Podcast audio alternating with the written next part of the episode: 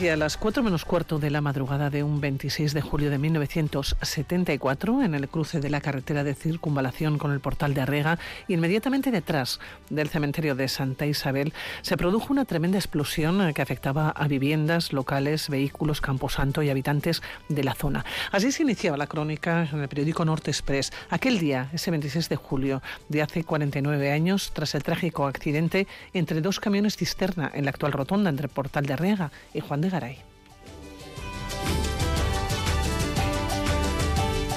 Ya han pasado casi 50 años de aquel accidente en el que perdieron la vida 11 personas. Otras quedaron heridas y los vecinos y vecinas de Gasteiz quedaron en shock. Un suceso trágico que todavía pervive en la memoria de quien lo vivió. Soy José Mari. Yo me llamo Celestino y vivo ahí en Juan Pues de yo me Garay. llamo Mari Carmen Yo me Guinea. llamo Francisco. Bueno, pues yo soy Petra, Panamá. que vivía también Pues en la calle. Panamá. Mi nombre es Manuel Guede Eh, Me llamo Joaquín Hola, Beolón. soy Manolo, que vivía en la y calle sé que me Panamá. levanté, fui a la ventana de la Y en la habitación ventana dijo, me cago en diez. Lo que está echando ese camión en una humarrera, enseguida se puso el y suelo. toda una niebla espesa, ya no se veía absolutamente ni a un metro de, de- de- de Y cuando distancia. pegó la Oí un estruendo muy Eh, Cuando fuerte. pegó un reventón, toda la casa. Veo que arde la carretera por un lado, por el otro. Explotó, hubo un- tal explosión, tal explosión y que aquello todos parecía un infierno. Las llamas que había. una explosión terrible. La gente salieron tres quemando, tres quemados. Había pisadas y huellas de Y pies. dejaban las huellas. El hombre del camión daba voces que no se Y abrieran las después te ventanas. decía, pero si he visto andando que se les pegaban los pies en la carretera. Vimos que Vino muy asustada. fue a arrancar el coche. Al arrancar el coche, ¡buah! pegó el zumbazo. pobrecita la Y madre, había gente, desnuda porque se pues, había quemado se y ya quedamos todos. eh, toda la Y ropa. cuando llegaba al cementerio estaban explotando todas las, y Y los coches. Y el de- padre y la hija por la calle Guatemala pidiendo esto, pues auxilio. lo sentimos Fue un mucho. despropósito aquello, fue terrible. Fue terrible, se quemaron los jardines. Tuvimos a esa gran suerte porque si llegas en lugar de las 4 menos 20, es a las 4 y media de la mañana o alrededor de las 5, toda la gente que iba a trabajar a Michelin, a Forjas y a la zona de Aquello hubiera sido un auténtico desastre. Hubiera habido muertos, yo que sé, más que en una guerra. Hubiera sido muy triste. Estas son las voces del recuerdo, las voces que recuperan la memoria de un barrio o de dos en este caso. El origen está en el barrio del Pilar, pero este suceso marcó profundamente a Zaramaga. Y es que el lugar donde se produjo la explosión se encontraba en la Moga, entre los dos barrios. Estos días se está pintando un mural que recupera esta memoria colectiva.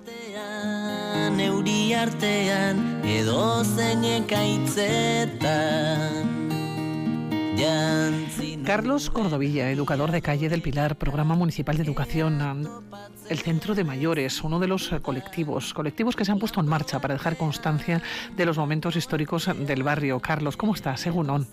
Hola, buenos días. Oye, Carlos, estamos ante un suceso que marcó a toda una ciudad y del que apenas queda ni un recuerdo.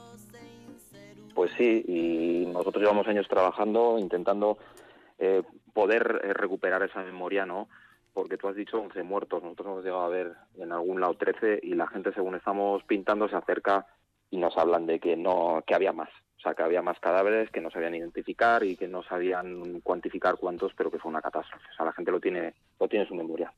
Carlos, ¿por qué pusisteis en marcha? ¿Por qué os pusisteis de acuerdo todos los eh, colectivos del barrio del Pilar para dejar constancia y para montar un mural?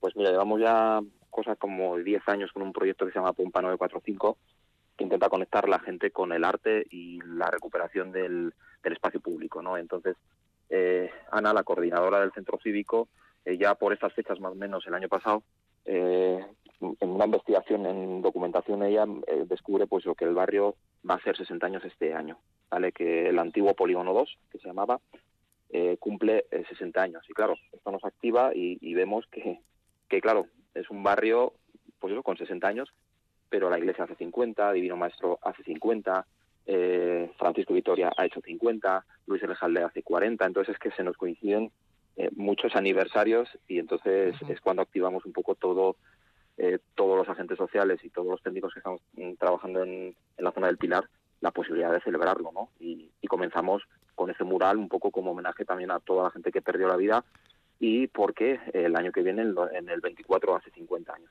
Carlos, ¿qué sabías tú de este suceso? Pues mira, yo recuerdo, yo en- vamos, yo tengo 50 años Entonces, más o menos, no, no recuerdo nada, pero sí que recuerdo que mi abuelo lo contaba. Mi abuelo lo contaba, lo que nunca he llegado a saber muy bien lo que sucedió, porque cada uno nos da una versión. Entonces, mi abuelo tenía una, la gente con la que hemos hablado en el barrio te va contando cada uno más o menos la suya y hemos construido una idea global de lo que sucedió, pero realmente eh, no sabemos muy bien qué sucedió porque no hemos localizado ni por documentación ni por nada realmente qué es lo que sucedió, más que lo que la gente cuenta que vio. Ese choque, en principio, ¿no? De dos, de dos camiones cisterna. Hablan de choque, hablan de que un segundo camión eh, va avisando al primer camión eh, porque ven que se está quedando dormido por la fuga que tiene de gas. Hay gente que dice que fue el choque el que provocó la fuga, no lo sé. Eh, creo que tienes por ahí gente que, te lo, puede contar de que nos lo va a contar. En cualquier caso, Carlos, yo no sé si te ha sorprendido la historia, si te ha sorprendido el hablar con los vecinos, vecinos del barrio, porque todos los recuerdos han aflorado. Mucho, mucho. Y de hecho, bueno, el audio este que has oído está construido por muchos testimonios que luego terminaremos colgando en, un podcast. Eh, que son un poco más escalofriantes porque entran más en detalle y hay gente que todavía se emociona mucho. Hay, hay varias personas que se ponen a llorar a la hora de, grabar sigue estando muy, muy presente. Este es el primer mural que habéis puesto en marcha dentro del 60 aniversario del barrio, pero no va a ser el único mural que vais a hacer y tampoco va a ser el único evento relacionado precisamente con esta historia, ¿no? Tenéis previsto también un documental. Sí, sí. Bueno, hemos previsto varios documentales. Uno de este mural en concreto que realizará Antonio Pululu, un residente del barrio y, bueno, así un, un joven pues muy muy muy que ve, todo y traduce todo en imagen. Eh, pero luego también eh, va, va, a realizar otros tres documentales que recuperen también la historia del barrio, el comercio y otro, bueno, un poco estos barrios que todavía se mantienen vivos en Vitoria y que no queremos que se mueran, claro. Bueno, pues Carlos, vamos a continuar aquí en la mesa central de Radio Vitoria con las personas protagonistas, las personas que lo vivieron. Y voy a comenzar por José Mari. José Mari Fernández, él es vecino, era vecino, y una de las víctimas. José Mari, ¿cómo estás? Bien, sí, contento, tranquilo. Bueno, tú vivías en un eh, caserío. Sí. ¿no? En el momento en el que se produjo. ¿Qué, qué años tenías? Yo tenía 24. Bueno, ¿qué es lo que pasó? ¿Qué es lo que sucedió? ¿Qué es lo que visteis? Y también me contabas a micrófono cerrado, tú tuviste que ser ingresado y todo, porque ¿dónde estaba el caserío exactamente en el que tú vivías? Sí, el caserío estaba pues eh, justo pasando lo que es la, carretera que iba hacia Madrid y de Avechuco hacia Vitoria, justo, justo, pues nada, eh, a 50 metros de, del, del cruce y precisamente estaba eh, el semáforo, eh, el semáforo que teníamos, que hoy en día es el que viene de Avechuco, estaba enfrente de la entrada de mi casa. sí. Eran las 4 menos cuarto, 4 menos 20. 4 menos 20, me parece. Bueno. Sí, menos 20, menos cuarto. Sí, exactamente. da igual. Era un momento en el que no pasaba nadie por la calle, en el que la población estaba dormida. Sí. Que aunque notáis vosotros en el caserío, vos estáis a 50 metros, estáis muy cerca, ¿no? Sí, bueno, yo lo que. Además es que era muy raro. Yo soy una persona que me quedo dormido y no es fácil despertarme. Habíamos estado además el día Santiago de fiesta y tal, y cuando llegamos a casa, pues, pues cenamos, nos fuimos a dormir. Y sé que a esa hora, pues yo me, desperté sobresaltado porque oía un, como un vendaval, un ruido muy fuerte, muy fuerte. Y digo, joder, pues sí, si hemos venido a casa y estaba una noche muy buena y así. Digo, qué raro, ¿qué pasa? Y sal, levanté de la cama, que estábamos en la cama, dormíamos dos, y los hermanos, y me levanté de la cama, corrí las cortinas de la, de la ventana y enfrente vi el camión, el camión de, precisamente leí perfectamente propano. Y digo, ay madre mía, adiós muy buenas, aquí terminamos todos. Y nada, rápidamente eh, avisé a mi familia, a, mis, a mi madre, a mis hermanos, bajé abajo que estaba mi padre y sé que le dije, papá, no se te ocurra encender una cerilla. Y rápidamente volví otra vez a subir arriba. Volví a mirar a la, a la calle y ya no se veía nada. Era todo una, como ya una niebla espesísima que no se veía a dos dedos de frente, nada, no había forma. Y entonces pues fuimos, bajamos del piso de arriba hacia abajo y según bajábamos, eh, que era una escalera y luego iba a la cuadra de las vacas, según bajábamos con la idea de salir a la calle, que hubiera sido un error tremendo porque allí nos hubiéramos muerto todos, pegó una explosión y se vino la casa abajo. ¿Por qué se vino la casa abajo? ¿Por qué hubo la explosión? Porque teníamos un sótano y es donde la, el gas se fue metiendo por una ventanilla que teníamos y se acumuló. Y en un momento que hubo fuego, pegó el pepinazo y la casa se vino abajo. ¿Y vosotros? ¿Cuántos estabais en aquella casa en ese momento? En ese momento estábamos pues eh, toda la familia, el padre, la madre y los cinco hermanos. Sí, y sé que eh, no sé, eh, yo me acuerdo que yo pedía más o menos socorro. Eh, ¿Dónde os quedasteis vosotros? ¿Por la casa se vino abajo? Claro, debajo de los escombros. Debajo de los escombros, sí, sí, sí, sí. No sabíamos nada. Yo oía a mi madre, oía, en fin, no sé si a los hermanos quejarse o hablar, y le pregunto a mi madre, mamá, ¿qué tal? ¿Qué tal estás? Y dice que ella pues estaba dentro de lo que cabe, que estaba bien. Y digo, ¿y Quique dónde está? Y dice, Quique lo tengo entre las piernas. Y creo que, que está muerto, porque no se mueve. Bueno, y el resto de los hermanos, pues más o menos se les oía algo, se sabía que, estábamos todos eh, en un círculo muy, muy, muy, muy, muy reducido. Y nada, pues, hijo, yo con eso de que decirme que mi hermano estaba muerto, el pequeño, ah, pues no sé, era un shock muy fuerte. Entonces, poco a poco pues, se fue pasando el tiempo y yo al final oí que había voces que ya pues que, que, que, hablaban y sí, sí, que sí, aquí por favor, que, que a ver si nos, nos sacáis, por favor, que, estamos aquí eh, metidos entre los escombros y al final ya sí, nos sacaron y yo sé que fui el primero en salir y yo no vi nada, yo sé que vi lo que vi allí, que aquello era un, desastre, me condujeron a una, una, una ambulancia y allí me atendieron en la ambulancia y, en cuanto entré en la ambulancia... ¿En ambulancia? Sí, ¿Al hospital? Me imagino que fue a Arana, sí, y allí me dio un ataque de nervios y ya no me enteré de nada. Ya llegué a, los, a, Arana y allí me atendieron y allí me enteré antes de salir hacia, hacia Cruces que ya el padre que había muerto. No sé quién me lo dijo ni cómo me enteré. Si lo único que pensé, digo, bueno, a mamá no le voy a decir nada, y ya se enterará poco a poco con el tiempo, a medida que, porque era, era, era muy brusco el decirle que el padre había muerto. ¿Vendíais leche? Vendíamos leche. Era el lechero, tu padre era el lechero. Sí, sí, a mi padre le conocían por el sanjuanero. El sanjuanero le venía de que el padre había vivido con sus padres en la ermita vieja de San Juan, que era, era un, pues un caserío también. Y no tenía más que la, campana, una campana que, que, era pues la ermita, pero que era un caserío y por eso a mi padre siempre le han, le han, le han tratado y le han, le han hablado como, hombre, San Juanero, ¿qué tal estás? Era mi padre amador, mi, mi, mi madre era purificación, mi madre era de, de Gopegui. Mi padre me imagino que era de aquí, de, de, de, Vitoria, me imagino, ¿eh?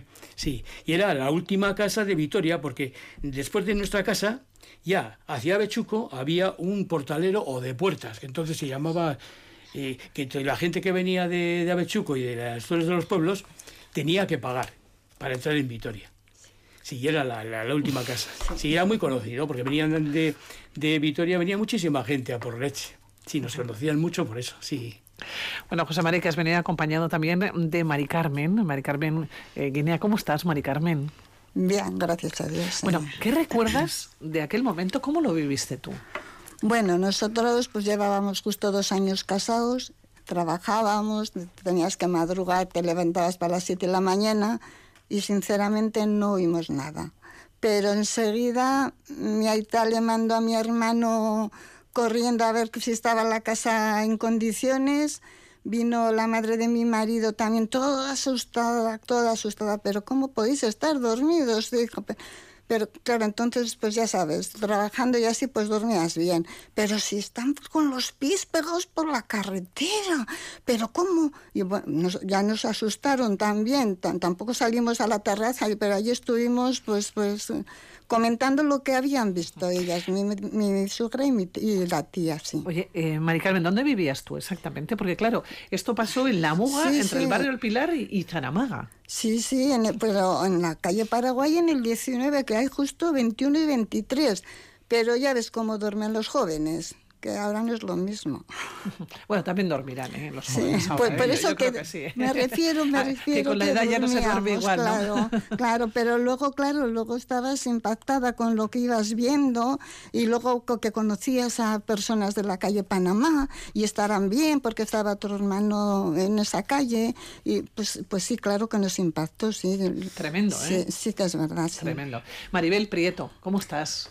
Hola, pues bien, bien, estoy bien. Maribel, ¿dónde vivías tú?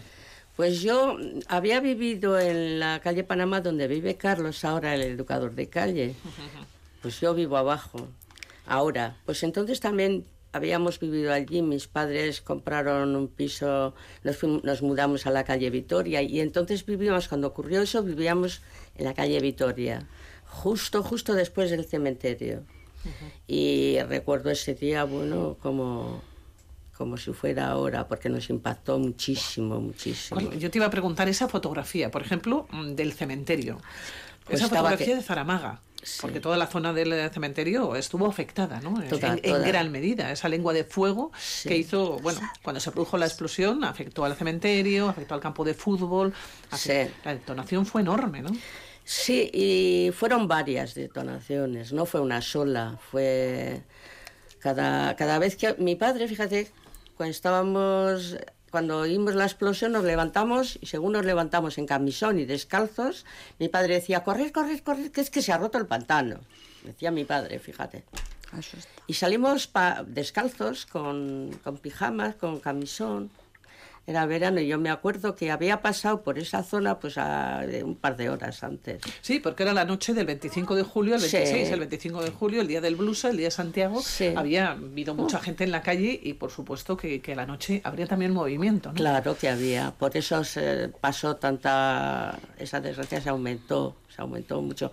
Bueno, como dice José Mario, sí es verdad que si hubiera sido la hora de la, del cambio de la Michelin, hubiera sido todavía mucho peor pero vamos, la gente, al día siguiente mi padre, me acuerdo que fuimos los dos, a ver si el piso que estaba allí, que es donde vivo yo ahora, a ver si tenía las ventanas rotas y tenía que estar deshecho. Y no, la casa nuestra estaba sin, los cristaleros estaban bien. Pero aquel día, aquel día que bajamos eh, a todo correr todos, eh, fuimos descalzos y en lugar de huir íbamos a, donde estaban las explosiones. Fíjate lo que es la vida, ¿eh? Pues íbamos a la boca del lobo. Y lo que es la inconsciencia la, también. La ¿eh? inconsciencia. Toda la gente en la calle, toda la gente, toda la gente en la calle. Bueno, bueno, aquello fue. Y luego el ver si vemos las pisadas de, de la gente que se quemó desnuda, que se quedó, se quedaba la ropa pegada, se le quedó la ropa pegada al cuerpo. Y le tenían que echar desde arriba, como dice Petra, dice en el en la grabación anterior dice que le tiraban aceite a las personas que iban quemadas. Echarnos aceite, pero unos gritos de dolor y por favor, bueno, ardiendo, estaban ardiendo ellas. Se le pegó la, ropa a la piel y se fundió con la piel, aquello fue, fue espantoso. imágenes, desde luego, eh, José Mari, que decías que sí con la cabeza, Mari Carmen, que no se olvidan nunca, ¿eh? no. No, y los pies en la, las huellas de los pies en, la, en el suelo tampoco. O sea, te daba una grima, era horrible, la gente lloraba de ver aquello. Pues debió pasar porque dos chicas que iban de iban hacia Bechuco se pararon en el semáforo. Y cuando pusieron el coche, lo apagaron.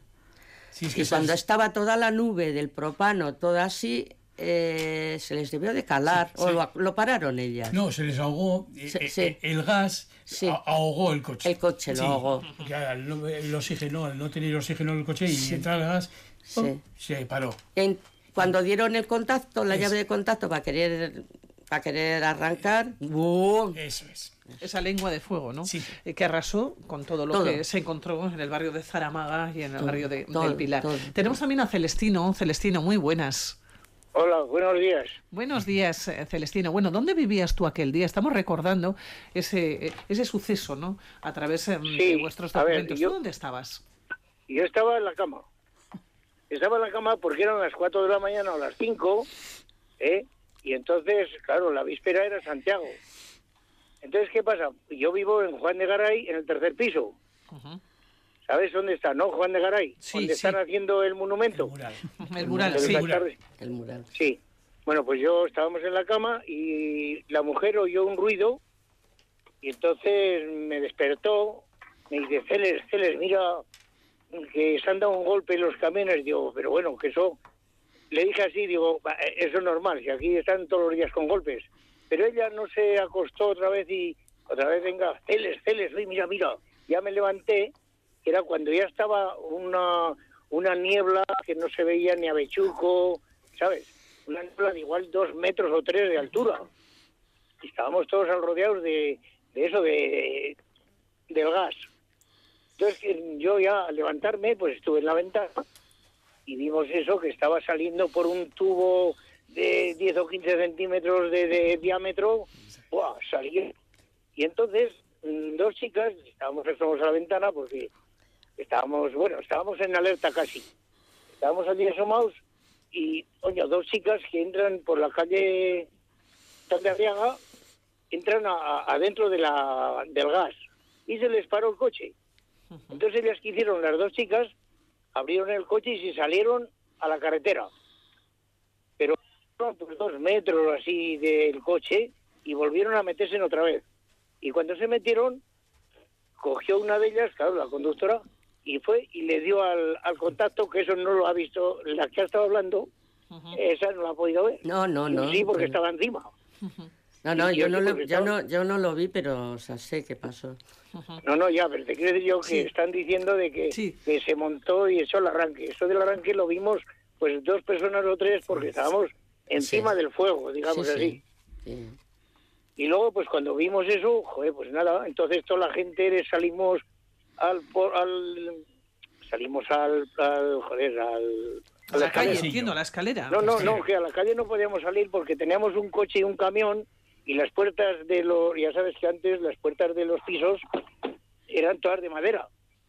Entonces estaban ardiendo las puertas de entrada nuestras, estaba ardiendo el camión, estaba ardiendo el otro coche y no podíamos salir a la carretera para nada.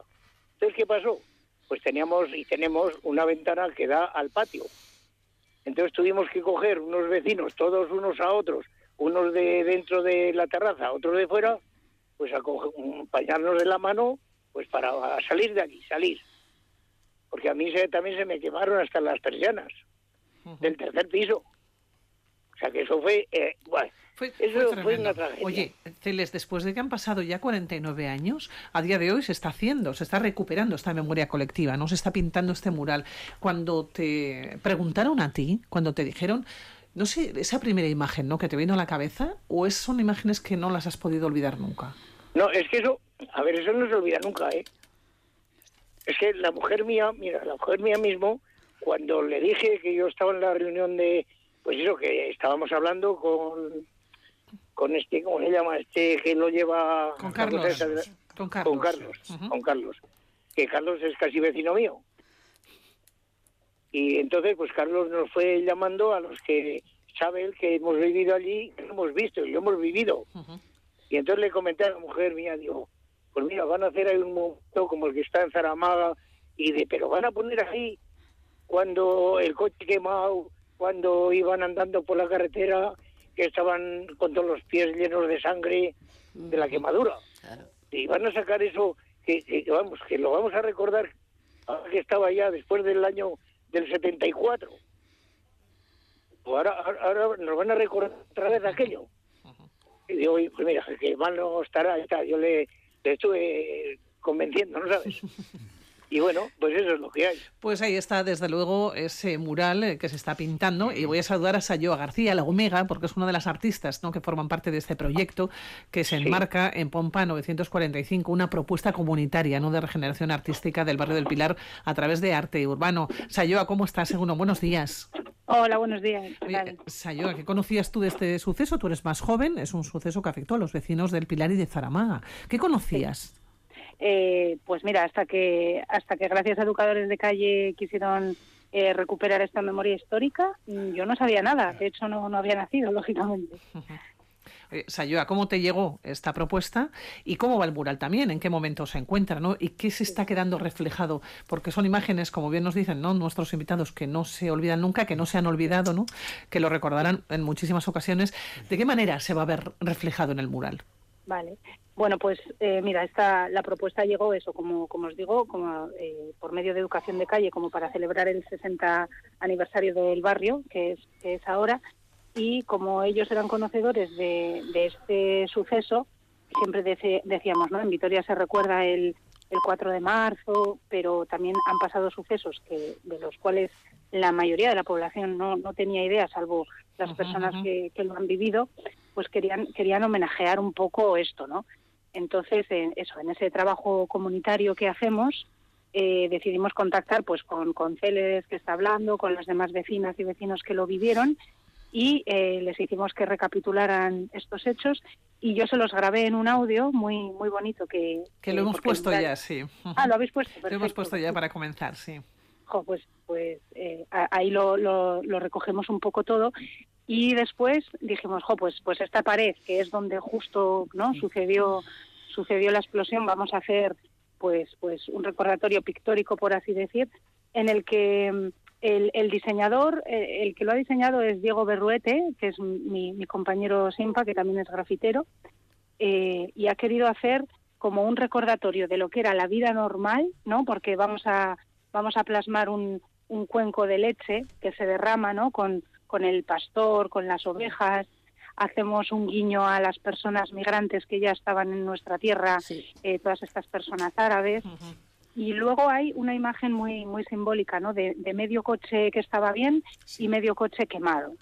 Al lado del coche quemado, con esas huellas que, que tan, eh, tan significativas son, ¿no? Tan representativas de lo que sucedió, esas huellas de sangre de las personas, con un, con un recorte de prensa de, de aquella época, eh, los camiones eh, echando el, el, fuego y el gas.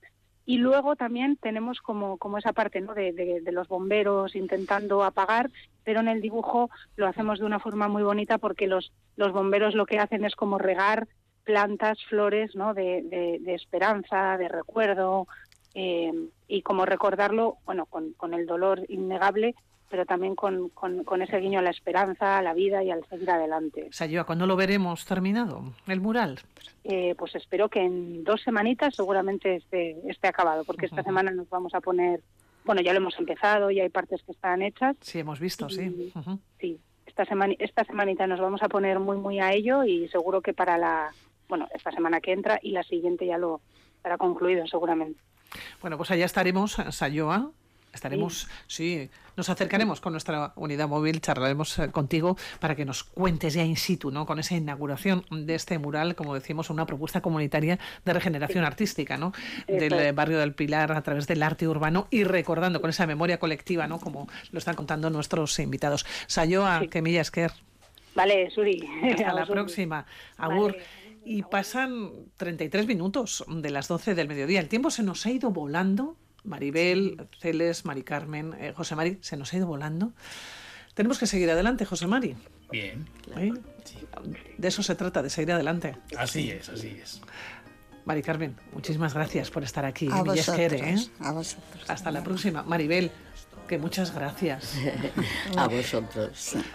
Y Celes, también, que muchas sí. gracias por estar aquí, que nos tenemos ya que despedir, eh, que queríamos contar a los oyentes eh, el, este mural el objeto, el objetivo, esa recuperación, esa regeneración y por supuesto pues esa memoria ¿no? Que, no, que no se puede olvidar. Hemos retrocedido en el tiempo 49 años. Va a ser exactamente la noche del 25 al 26 de julio, concretamente sí. la madrugada del 26 de julio de 1974. 74, claro. 74. Ese trágico accidente entre dos camiones cisterna en la actual rotonda entre Portal de Arrega y como bien nos decías Juan de Garay, donde tú vivías, Celes. Sí, Nos vamos a despedir. Muchísimas gracias a todos. Bueno, bueno. Gracias y hasta la próxima, ¿eh? seguiremos vale. charlando. Muy buenos días. Vale. Buenos Gracias. Agur, ¿eh? Agur. Agur. Agur, agur. agur.